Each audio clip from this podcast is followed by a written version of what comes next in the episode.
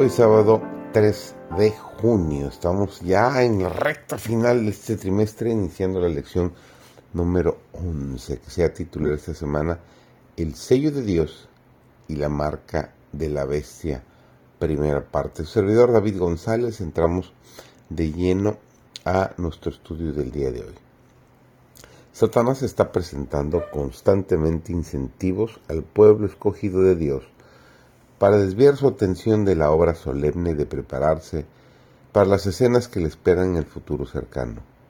Él es, en todo sentido de la palabra, un engañador, un hábil seductor.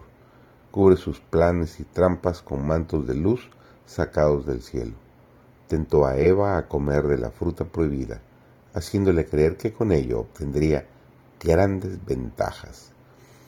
Satanás tiene muchas redes peligrosas de fina trama, que parecen inocentes, pero con las cuales se prepara hábilmente para engañar al pueblo de Dios. Hay inacabable variedad de empresas destinadas a desviar al pueblo de Dios para que ame al mundo y las cosas que están en él. Mediante esta unión con el mundo se debilita la fe día a día. Si nuestra ciudadanía es ciertamente celestial y si aspiramos a una herencia inmortal,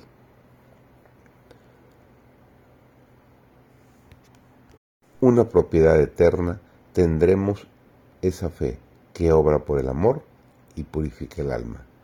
Somos miembros de la familia celestial, hijos del Rey del cielo, herederos de Dios y coherederos con Cristo. Cuando Cristo venga, poseeremos la corona de vida que no se marchita.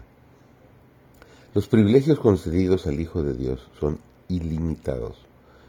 Vincularse con Jesucristo, quien en todo el universo del cielo y de los mundos no caídos es adorado por cada corazón y sus alabanzas entonadas por cada lengua, ser hijo de Dios, llevar su nombre, llegar a ser un miembro de la familia real, alistarse bajo el estandarte del príncipe Manuel, el rey de reyes y el señor de señores. No es el temor al castigo o la esperanza de la recompensa eterna lo que induce a los discípulos de Cristo a seguirle.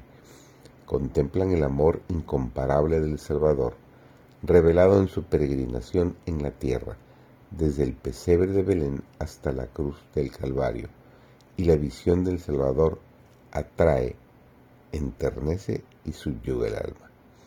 El amor se despierta en el corazón de los que lo contemplan. Ellos oyen su voz y le siguen.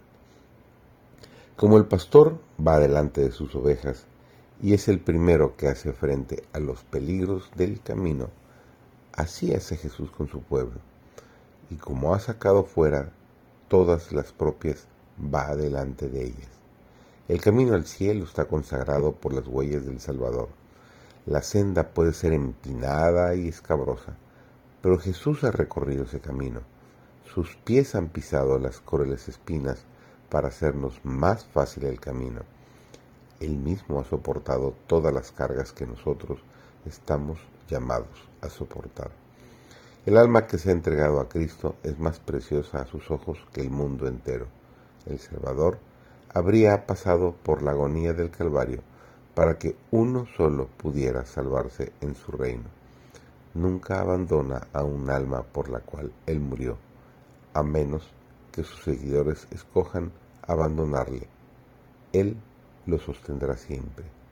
Qué privilegio, qué maravilla tener la protección de Dios, ser hijo de Dios y recibir todas las bendiciones que esta membresía te otorga que tengas un excelente inicio de semana.